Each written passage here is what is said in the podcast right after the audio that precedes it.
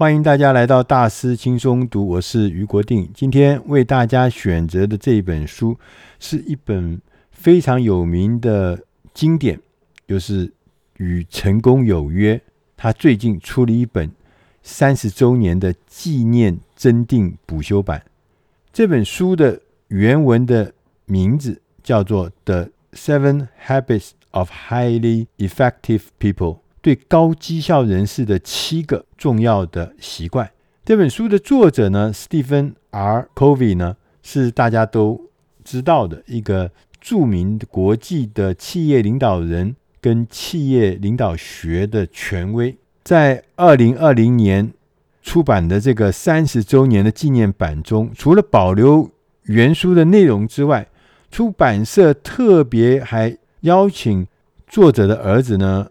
在每一个章节之后，加入个人精辟的见解和精彩的案例，希望能够帮读者更容易应用在自己的生活和工作当中。Sean Covey，他目前呢也担任富兰克林科维公司的执行长。这个富兰克林科维公司呢是 Stephen Covey 生前他跟别人一起共同创办的一个顾问公司。所以呢，Sean 呢，他就继承了父业。《与成功有约》这本书的英文名字《The Seven Habits of Highly Effective People》，直接呢说明了高绩效、高效能的人士，他们都有七个重要的习惯。而这个七个习惯，其实就显示出真正的成功是由内而外，不是由外而内的。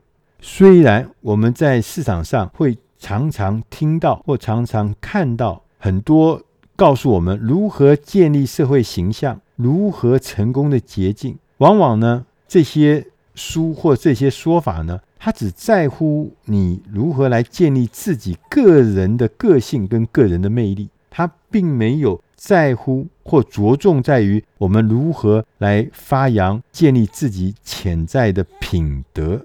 这很可惜，因为呢，个性造就的成功看起来还不错，但是如果你把那个光鲜亮丽的表面把它打开以后，你会发现，其实基本上是有问题的，这是有缺陷的。因为这些靠鲜明的个性成功的人，他总是有一个缺憾，就是缺乏伟大或善良的品德。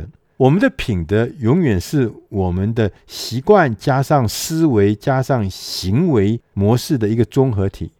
而我们的习惯呢，是我们的知识加上我们的技巧加上我们的意愿的交集。如果我们能够改变习惯，你就能够改变你的品德，并且呢，最终改变自己的个人效能。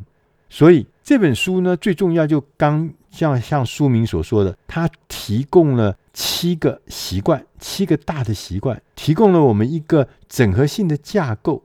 让你能够循序渐进，从依赖而独立，最终呢，达成了和别人互信互赖的境界。这个七个习惯呢，依照成长的阶段分成三个时段。第一个时段叫依赖他人的时段，第二个时期呢叫做独立自主的时期，第三个时期叫互信互赖的时期。在第一个依赖他人的时期。他也有三个习惯，跟一个主要的目标。他主要的目标呢，就是追求个人的成功。他有三个习惯：第一，主动积极；第二，以终为始，终是终结；第三，要要务第一，重要的事情列为首要。第二个时期叫做独立自主的时期，这个时候的目标呢，是追求群体的成功。这个时候有三个习惯：第一个。追求双赢。第二个习惯是知彼解己，第三个习惯是集思广益。接着呢，进入互信互赖的时期。这个时候的目标是追求个人效能的极大。他有一个习惯，也是最后一个习惯，第七个习惯要精益求精。这个七个大习惯。是一种全新的思维方式，以原则为中心，以品德为基础，由内而外，要提高个人的效能。如果呢，我们总是想着从外而内获得成功，那就好像是你还没播种，你就想要收成一样。换句话说呢，我们越能够意识到自己采取的是哪一种思维模式，并且努力呢，建立更好的习惯，你的效能呢就会变得越高。当你转换你的思维模式时候呢，这个就是一种突破性成长的时刻。我们来看一看作者这三个时期他是怎么说的。第一个是依赖他人的时期，第一项、第二项、第三项的习惯是处理的是我们掌控自我的力量。这些是个人成功，你必须先要修炼达成的，而后你才能够在将来获得你所祈求的群体的成功。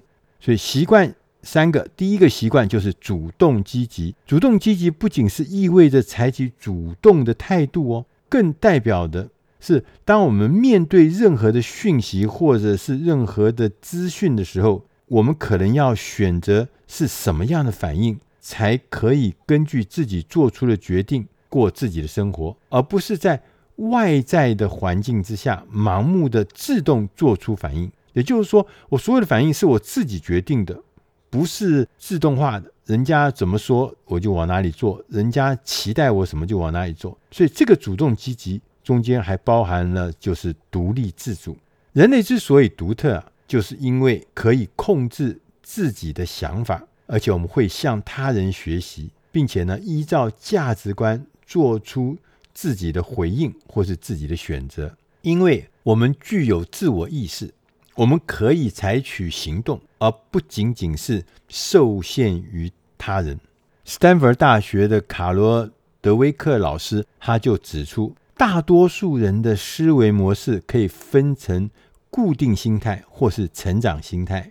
什么是固定心态呢？就是有固定心态的人相信他们的智力和他们的才华程度在出生的时候已经就固定下来了，他不能改变，他也无计可施。这是一种被动消极的态度，把自身的局限性视为绝对的真理。我的人生就是定的，所以是固定的。相比之下呢，另外一种叫做有成长心态。这个成长心态的人，他相信我们天生的能力是可以透过坚毅的专注力跟努力而得到发展跟增强。这些人认为自己是坐在驾驶座的座位上面，我可以随着时间不断的改进跟变化。这是一种比较积极主动的心态。我们可以用另外一个角度来看待主动积极，就是。创造自己的关切范围跟影响范围。什么是关切范围呢？关切范围涵盖了你无法控制的所有的事情。影响范围呢，指的是你可以掌握的所有事情。一个是无法控制，一个是你可以掌握。那主动积极的人会将精力啊集中注意在影响范围，用他们的积极能量。来逐渐扩大影响范围，就是你可以掌握的所有事情。而被动消极的人，他就会专注于他关切的范围，他无法控制的事情。一旦感受到迫害，他就会关切的范围呢，就会变得呢更小、更缩小。这些原本他就无法控制的事情呢，他就变得更小、更少。所以重要的事情。不是我们发生了什么事，反而是你对于这一件事情的反应才是最重要的关键。习惯二，以终为始，begin with the end in mind，就是要倒过来，以终为始。以终为始的意味呢，就是说你一开始就对着自己想要前往的方向有着清楚的愿景跟认知，了解我们最终的目的在哪里。你就拥有一份好的坐标蓝图，它可以指引我们今天应该怎么做啦，朝你正确的方向持续的迈进。他讲到一个案例，很有名的一位管理大师克里斯汀森，他是哈佛大学的老师，他也是破坏式创新的作者。克里斯汀森呢，他曾经讲过一个例子，他说他自己呢曾经在一家很著名的顾问公司呢工作，这是他的第一份工作。他已经有心理准备呢，他知道在这个顾问公司里工作呢，时间会很长。但是呢，他发现我们要在工作的要求跟个人价值观之间取得平衡是一件很困难的事情。有一天，他的主管跟他讲，他说：“你这个礼拜天哈，把所有事都排开，因为我们要为一个重要的顾客在礼拜天的时候开会。”克里斯汀森呢，顿了一下，他说：“诶，抱歉哦，我星期天我不工作，那是我为信仰保留的日子。”大家知道，克里斯汀森。教授他是一个很虔诚的摩门教徒，所以他们礼拜天是一定要在教会里面。那个主管就不太高兴，就走了。但是过了一会儿，他又回来，他说：“好吧，没关系，那我们这样子，我们把所有的工作都调到礼拜六去，因为礼拜天你不行嘛。我们礼拜六再来开会。”再一次，克里斯汀森又沉默。他说：“很抱歉哦，我不在礼拜六工作。我和妻子很久以前就决定了，礼拜六是。”优先留给家人的，我们全家人要在一起共度星期六。他的老板就非常的生气，转身就走。然后呢，回来又问他：“那你星期五刚好要上班吧？那我们就追星期五吧。”那这件事情就让克里斯汀森发现，我们从头到尾百分之一百的时间坚持自己的原则，比你有的时候坚持，有的时候又不坚持要容易多了。所以一旦你妥协了，你以为就这一次下不为例，其实不会的。你反而一妥协之后，你最后是全盘皆输。这就是第二项习惯的精髓。你必须以终为始，永远保持前后一致。第三个习惯是药物第一。你要成为一个高效能的经理人，或甚至只是一个高效量的普通人。我们都必须每天时时刻刻的把重要的事情摆在第一位。要学会要务第一是一件很困难的事情。将事物的轻重缓急要画成一个矩阵，十字形的一二三四四个象限的管理矩阵来看，横轴是紧急性，纵轴是重要性。所以呢，当它这两者交错，就是越往左边走的横轴。就是紧急性越高，越往右边走呢，它的紧急性就越低。在重要性呢，越往上呢是重要性越高，越往下是重要性越低，所以它就会变成四个象限。那这个四个象限呢，第一象限就是重要但是不紧急。我们的要务其实就是在第一象限，我们应该要把大部分的时间呢放在第一象限右上方的象限，就是不急。但是很重要，这是我们第一要关注的。要花更多的时间在第一象限，这个关键是要随时注意机会。你要注意，每周你至少要保留三十分钟来计划你的一周的事项，并且弄清楚你应该做什么。第二个，你要养成一个习惯，会对所有令你分析或是浪费时间的人事物，迅速的说 “no”，说不，拒绝，因为它会浪费你。的时间，它会让你分心。第三个事情呢，你根据你个人的使命宣言跟正确的原则做出所有的决定，这就是你在第一段时间里面必须要养成的三件习惯。这可以让你能够迈向个人的成功。接着，我们迈入第二个时期——独立自主的时期。这个时期呢，它主要的目的是追求群体的成功。它也有三项习惯，分别是追求双赢、知彼解己，第三个是集思广益。我们分别来看看这三个习惯。第一个习惯是追求双赢，与他人合作最有效的方法是怀抱着“我能赢，你也能赢”的心态。书上呢举了一个例子，他说有一家电信公司啊，在美国的主要的城市是铺设那个通信的电缆，但大部分的城市呢都希望呢铺设电缆，但是有一个城市呢，他不是这么热衷的，因为他认为如果我们允许了一家电信公司在地表上面挖了。管道，然后铺了电缆。那么其他家呢？电缆公司会不会在未来也会陆续的要这样做事情？但事实上呢，这样做呢，就等于是一条路上面为了铺电缆，可能要开挖好几次，这成本会很高，而且呢，完全不符合效益。但是如果你不让他去铺这个电缆的话，大家又没有电话或没有网络可以用的话，那当然对消费者来讲是一个很大的损失。所以呢，势在必行，但怎么样又可以让他不要浪费重复的施工？所以有一位谈判者呢，跟这个市政府的官员说：如果我们在铺设电缆的时候，同时也为未来的两个或三个的未来的供应商预设电缆，这样子呢，我们一次就把。两三个电缆铺在里面，虽然这次只用到一个，但是未来有电信商要来的时候，他可以用承租的方法，或是用购买的方法呢，在第二条或第三条上面使用这个已经铺好的电缆。这样子呢，我们只要动工一次，我们就可以享受到未来无限的可能。后来呢，大家就觉得，哎，这个想法不错啊，因为这可能是一个双赢甚至多赢的结果啊。后来这个市政府呢，就同意了这个做法。他们也真的试的呢，就是说，他们委托了一家电缆公司，他施工的同时，他也做了两条跟三条其他的备用线路。结果后来呢，最后是怎么样？是后来进来的竞争对手呢，他因为他不要再挖一次这个马路，那个成本是很高的，所以他呢，竞争对手呢也获利。为什么？因为他只要付比原来少的钱，比原来成本铺一条新线路更少的钱，他就获得了电缆的服务。所以竞争对手觉得很开心。那原来施工的单位呢，他就把他的线路再卖出去之后呢，他发现这个钱刚好可以支付他原来铺设所付的所有的钱。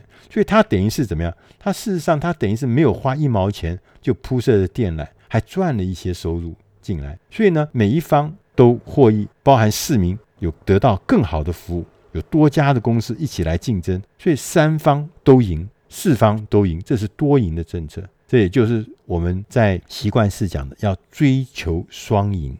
第五个习惯是知彼解己，先了解别人，然后也让别人了解你。我们要先寻求了解别人，对于大多数来讲，这个是很违反直觉的。一般而言，我们会迅速的进入话题，提供建议，尝试解决问题。我们所有的人都希望。我们所贡献的能得到理解跟重视，但这个习惯呢的关键就在于，当你开始讲话之前，你先停下来，试着理解对方。乍听之下，第五项习惯似乎好像有一点怪怪的，但是你如果仔细想一下，你就会发现，一般的销售人员他纯粹的是销售产品和服务。但是专业的人士不是这样子，专业人士是针对实际的需求和问题来销售解决方案。所以，一个好的律师，他会在准备案子之前，先要收集事实。工程师也是这样做啊，他要做一个桥梁，他一定要先花时间研究各种的作用力跟应力，之后他才会设计出桥梁来。医生不是也是这样，要先诊断。才能够开处方吗？所以，当你要开始提出一建议之前，我们先要努力的先理解对方，这样你才有可能提出更好的建议。我们很多高阶主管呢，大部分呢都是不太会，甚至可说不太愿意去倾听别人的声音。这个有的时候呢，反而会让事情呢变得更麻烦、更糟糕。如果我们是担任领导者的角色，我们要不时地问自己，在这次会议中，我们讲话的时间占了全部发言的百分比是多少？如果很高的话，那表示这中间一定会有问题。第六个习惯是集思广益。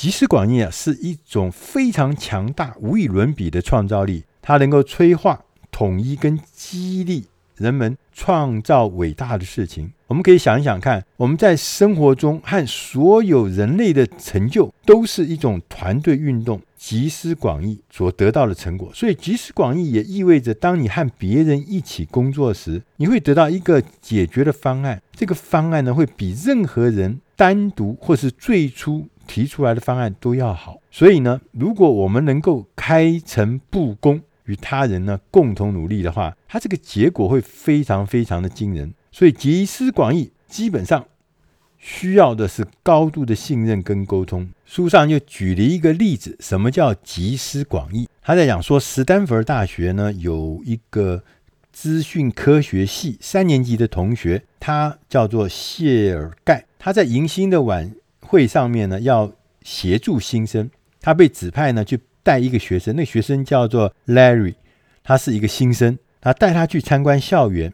他们两个人一开始的时候磁场很不对，因为他们两个人呢对所有的事情态度意见都有分歧。因为呢，谢尔盖呢看起来是喜欢参加派对，他是一个比较外向的人。但是呢，赖瑞呢，Larry 呢，他是一个安静的，他是一个内向的。这两个年轻人有一个共同点，就是他们都喜欢电脑，因为他们的意见呢会相左，反而会得到了很多乐趣。于是呢，两个人最后呢。反而变成了朋友。Larry 呢，在整理毕业论文的时候，他和呢谢尔盖呢实验了几种网络搜寻的新方法。Larry 认为呢，比较有趣的是追踪一个网站跟其他网站连接的频率，而不仅仅是搜索关键字而已。当时呢，谢尔盖呢他也同意。于是呢，这两个学生呢就写了一个程式，这个程式叫做 Backrub，B-A-C-K-R-U-B。这个程式呢。被用来计算返回我们原始网站的连接数量。不久啊，这两个人用大量的这个廉价的电脑，就是在他们自己的宿舍的房间里面，然后呢就在运作刚刚讲的 Backrub 这个程式。结果呢，因为大受欢迎，被很多很多的人来使用，所以导致了 Stanford 大学的网络呢，基本上这个流量啊，整个瘫痪了，整个大部分人都在用它这个呃 b a c k r u p 的程式。医师呢，学校就说：“哎呀，你把我们学校的网络都瘫痪了，请你搬出宿舍，你不要再用我们学校的这个频宽了。”他们就搬到别的地方住，他们就把电脑就搬到朋友家的车库里面，在他们那个车库里面，他们抓紧了机会，继续的进行他们的实验。到今天，每天有超过十亿的人，十亿的人哦，使用 Backrub。不过，那那个 Backrub，它现在已经改名为 Google 了，这就是谢盖尔·布林跟 Larry Page 看起来两个性格不一样，看事情的方法跟态度也都不一样。他们在创立公司的时候也很少达成任何的协议。但是呢，问题是，如果两个创办人对于所有的事情看法都一致的话，那我们现在想想，Google 是否会拥有今天这样子规模宏大的模样呢？他们两个创办人。他们需要彼此的长处，并且呢，在一起的努力下，建立了世界上最成功的公司。这就是集思广益的力量。当你想与想法跟你不一样的人串联在一起的时候，这些差异不一样的地方，可能就会成为你通往伟大构想跟解决方案的垫脚石。而且呢，这是你自己一个人来想的时候是想不到、想不透的。接着，我们来看看进入第三个时期，叫互信互赖时期。这个时期讲求的是如何提高个人的效能。第七项的习惯是精益求精。这个习惯呢，是跟合作有关的。我们需要定期的花时间来精益求精，不断的持续更新你的个人能量，然后向外寻求与他人合作和创造机会。美国的。总统叫亚伯拉罕·林肯。林肯总统呢，他曾经说过：“他说，若给我六个小时叫我去砍倒一棵树的话，我会用前四个小时把那把斧头磨利。”好多人，大部分人是这样，我们都忙着锯树、砍树，却没有留意到他们用的锯子是不是太钝，是不是不够锋利了。要避免这种状况，所以第七项。习惯，他就是建议你，你应该定期的花时间把自己的句子把它磨砺。这一项习惯会使其他的习惯，前面讲的六个习惯都可以更顺利的运作。所以具体来说，要磨砺自己的句子，要精益求精的话，你需要不断的更新下列四个层面：第一个是生理层面，第二个是灵性层面，第三个是心智层面，第四个是社会情感。生理层面就是你要锻炼身体，你要注意饮食，你要注意自己的压力控管，来让你呢工作能力增强，适应能力增强，享受的能力也增强。灵性的层面呢，你要反思自己的价值观，要进行呢建立自己个人的使命宣言，要进行呢学习，要进行冥想，要花时间提高自己心灵层面，这会让你引领自己的生活走向更高的境界。第三个是心智层面，他说我们要透过阅读、透过想象、透过计划、透过写作来充实你的脑袋，而且我们要变成一个自学者每天要花一些时间来激发大脑的灵感。第四个是社会情感，我们应该要找机会以更有意义的方式来服务别人，或者跟别人来连接。如果我们把社会情感这个层面疏忽的话，我们就无法在自我更新上取得平衡。这些精益求精的锻炼活动呢，所带来的好处是，你在某一个层面所做的事情，通常也会对其他层面产生正面的效益。也就是说，当你致力于改善某一个层面的时候，你的成长将反映在其他各个层面上面。所以，每一件事情其实是互相因果、互为联动的。最后，作者呢特别提醒我们，他说：“我们真正的人的改变，总是由内而外萌生的，不是来自个人的魅力的花招或是一些手段。把你的生活置在正确的原则之上，这七大习惯将会发挥魔力般的效果。”以上的内容是出自《大师轻松读》第七百九十期《与成功有约》三十周年纪念版的内容，希望对你的事业、对你的工作、对你的生活有帮上忙。我是余国定，谢谢大家收听，我们下集再会。